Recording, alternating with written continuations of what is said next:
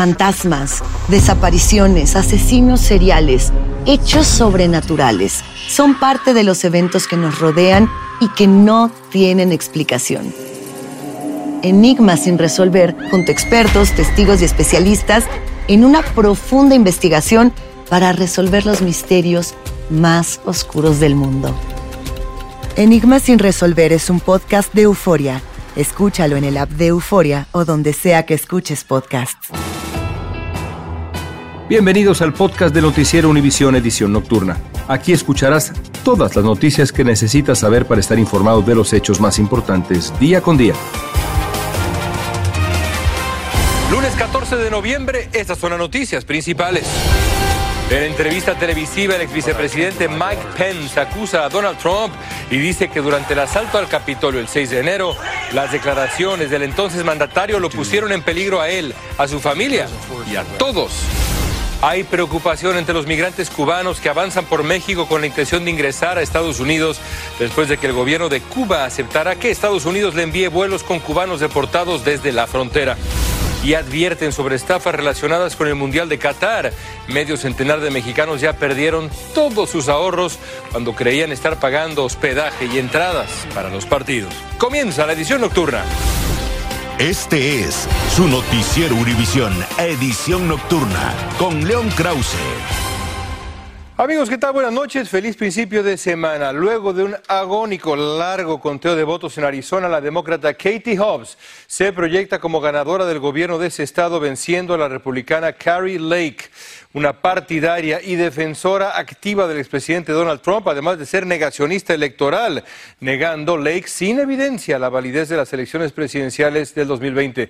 Claudia Ramos tiene detalles de lo que ha pasado desde Phoenix. Los demócratas vuelven a tomar el control de Arizona tras esta noche Katie Hobbs ser la ganadora por la contienda de la gobernación del estado, venciendo a la republicana Carrie Lake. Katie Hobbs se convierte en la primera demócrata en 16 años en ocupar este puesto y en la quinta mujer en gobernar el estado de Arizona. Carrie Lake, por su parte, había sido una negacionista de los resultados del 2020, respaldada por el expresidente Donald Trump, y también en algún momento había mencionado durante su campaña que durante su primer día de gobierno declararía una invasión en la frontera. Por su parte, Hobbs se declara una defensora de los derechos reproductivos de la mujer y también apoyaría a los jóvenes soñadores. Por otro lado, en una contienda también bastante reñida, estamos hablando del Distrito 1, el republicano David Schweikert venció al demócrata Jevin Hodge por una margen muy mínimo, al igual que Katie Hobbs a Kerry Lake. Y estamos hablando de que este distrito es regularmente bastante competitivo, pero en su mayoría favorece a los republicanos.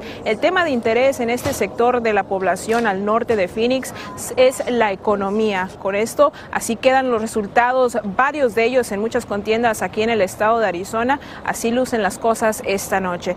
Desde Phoenix, Arizona, Claudia Ramos, Univisión. Gracias, Claudia. Por cierto, esta noche los republicanos quedaron a un, a un, escaño nada más de los 218 que el partido necesita para asegurarse la mayoría de la Cámara de Representantes. El control republicano de la Cámara Baja podría frenar, como sabemos, los intereses de la agenda del presidente Biden. Ahora, sobre Carrie Lake, un apunte más, amigos. Un mes antes de la elección le pregunté si estaría dispuesta a aceptar su derrota. Esto me dijo. I'll accept the results if it's a fair election. But if we see evidence of problems, uh, then we need to stop. I, what I want is a hand count. I really do. We know that these electronic voting machines do not count fairly. I have to ask you this question, and it's important. So, days before the primary, Así que no estaba segura de aceptar los resultados. Y esta noche Lake publicó en Twitter un mensaje en el que parece desconocer precisamente el resultado de la elección. Ya lo veíamos ahí un poco antes la pantalla de Twitter. Bueno, veremos qué pasa en Arizona. Hablando de esto, el ex vicepresidente Mike Pence perdón, acusó a Donald Trump durante una entrevista televisiva para promover su libro de memorias que va a salir mañana. Dijo Pence que las declaraciones de Trump el día del asalto al Capitolio lo pusieron en peligro a él, a Pence, a su familia y a todos en ese edificio. En aquel momento Trump criticó en Twitter a Pence por no impedir de alguna manera la victoria, la declaración de victoria formal de Joe Biden. Galo Arellano tiene la información para ustedes. El ex vicepresidente de Estados Unidos, Mike Pence, finalmente contó esta noche a la cadena ABC la peligrosa experiencia que vivió en el Capitolio el 6 de enero de 2021, cuando el entonces presidente Donald Trump le encargó rechazar los votos durante el recuento electoral. Mr. President, you know I've been very clear that I don't have the authority to reject votes during the electoral count or return those votes to the states.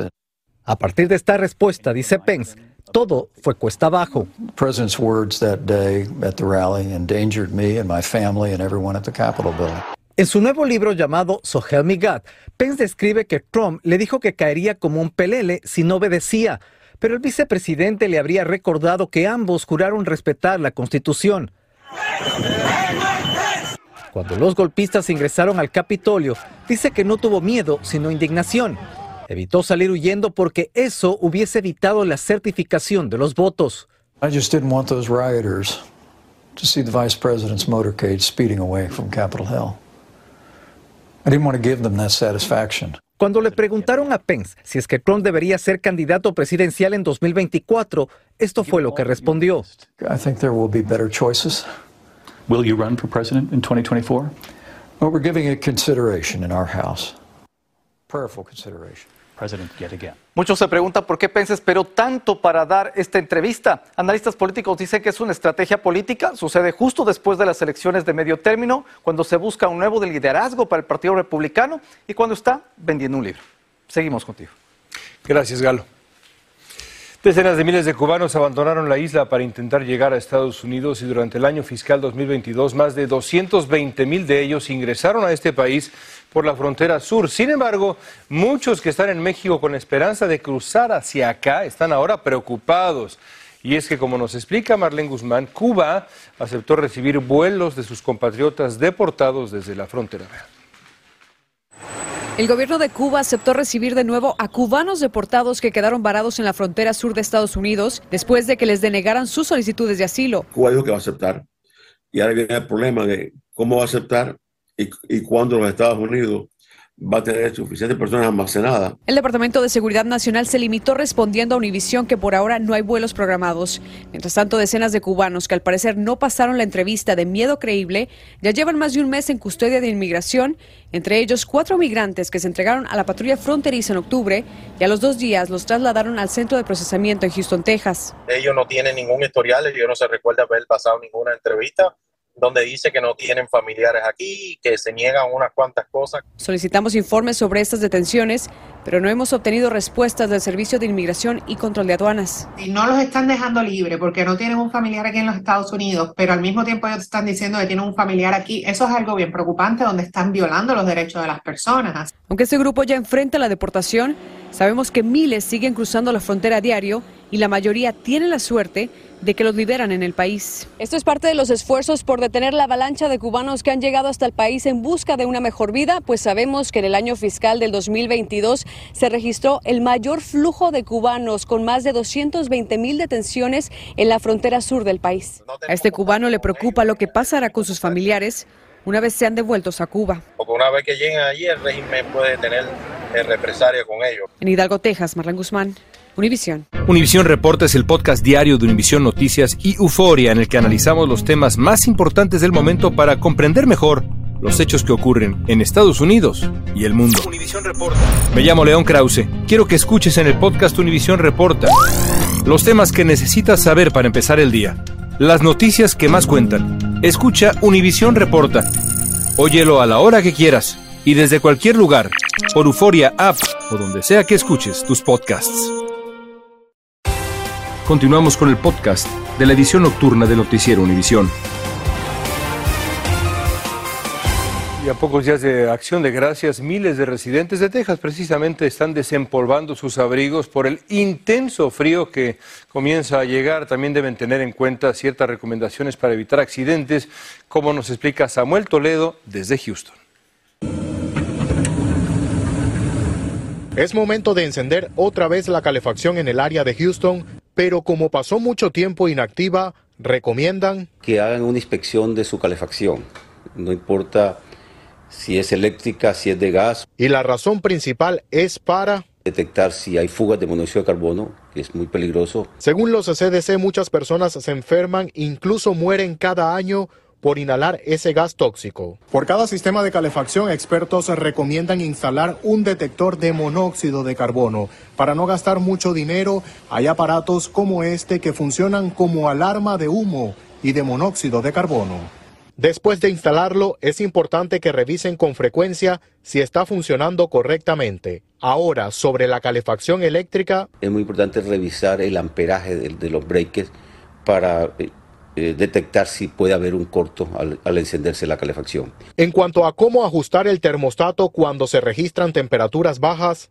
Usted puede subirla hasta 70 grados porque si la sube a 75 grados 80 grados quiere decir que la calefacción se va a activar constantemente y va a estar muy caliente dentro de la casa. La calefacción eléctrica gasta mucha energía, entonces por eso que lo más recomendable es que en una casa haya una calefacción de gas. Samuel Toledo, Noticias Univisión 45.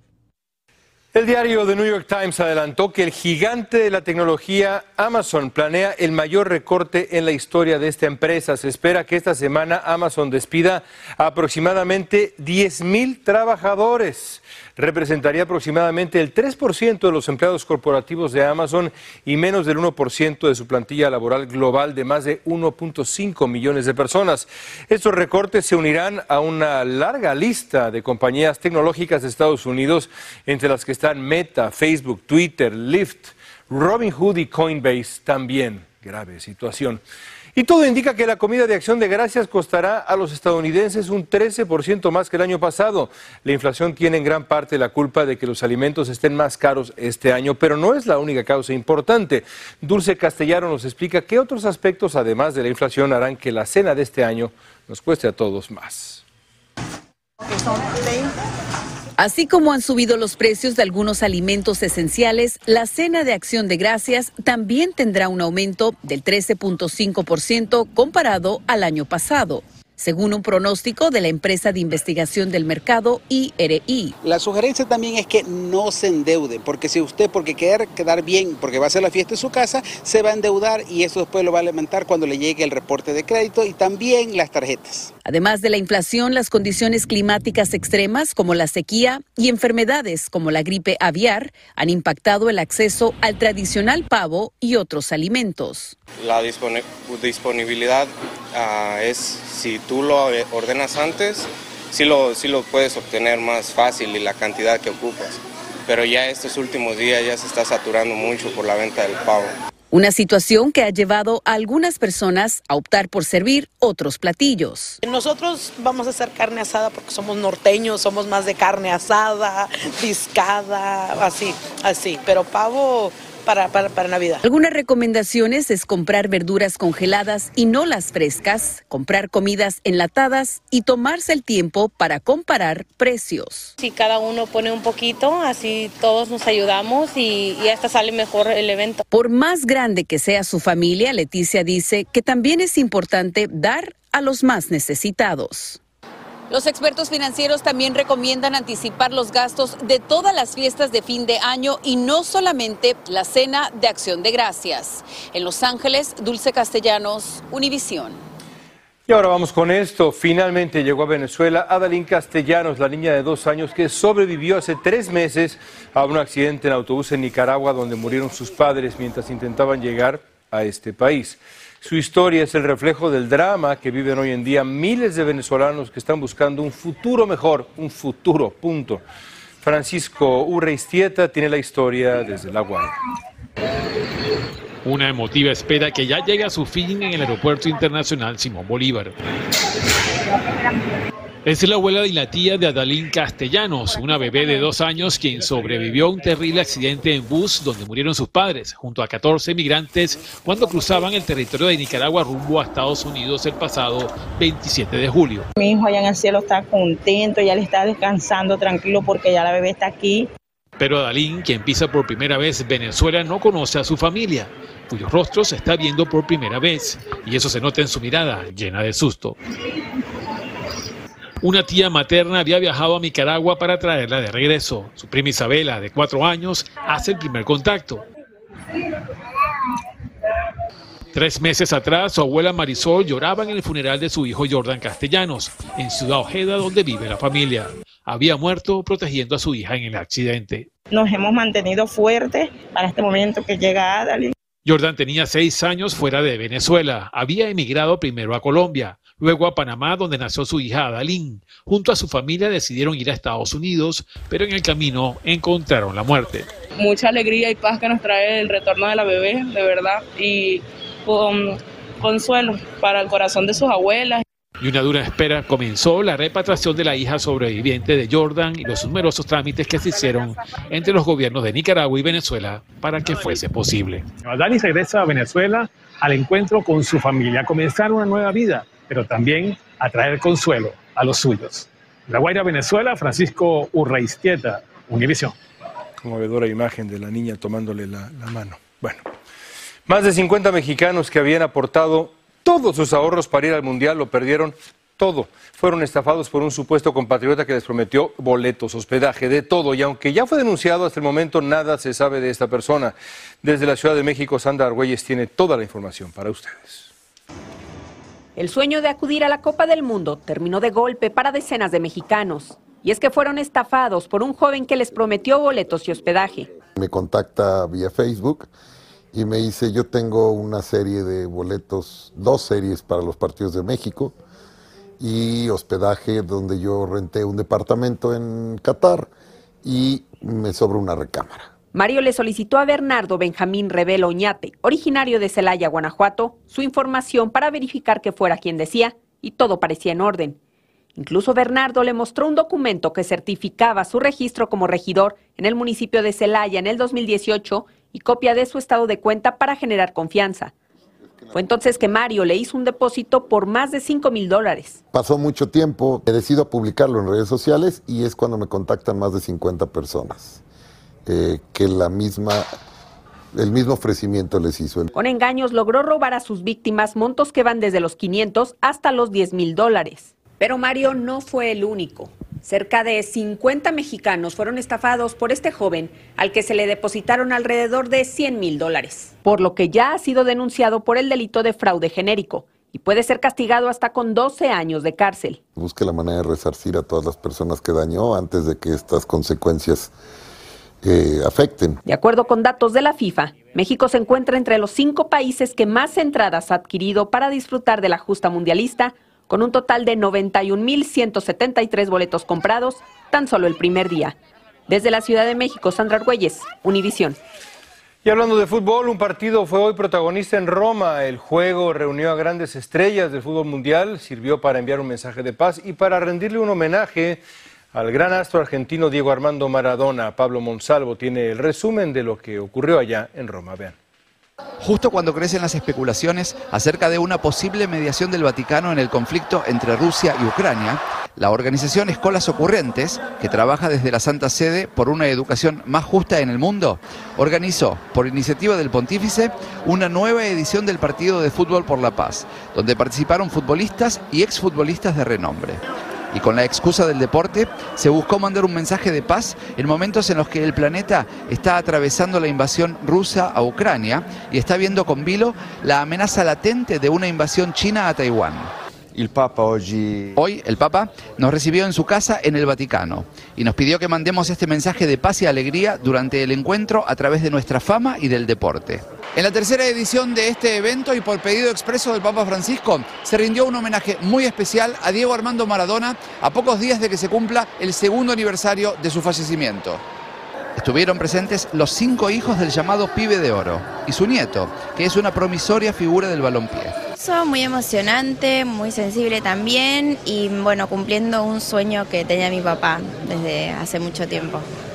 Fue un día maravilloso, lo voy, lo voy a acordar toda la vida, no, no me lo voy a olvidar nunca, nunca más. Lindo, todo muy lindo. En lo que ya es una tradición, los futbolistas plantaron simbólicamente un árbol de olivo, el objeto que identifica esta iniciativa que ya lleva casi una década trabajando por la igualdad a la hora de tener acceso a la educación en todo el mundo. En Roma, Pablo Monsalvo, Univisión. Fantasmas, portales, crímenes extraordinarios, desapariciones hechos sobrenaturales son parte de los eventos que nos rodean y que no tienen explicación. Pero ya es tiempo de correr el oscuro manto que los envuelve para hallar las respuestas de los misterios más oscuros del mundo. ¿Están listos? Enigma sin resolver es un podcast de euforia. Escúchalo en el app de Euforia o donde sea que escuches podcasts. Gracias por escucharnos. Si te gustó este episodio, síguenos en Euforia, compártelo con otros, públicalo en redes sociales y déjanos una reseña.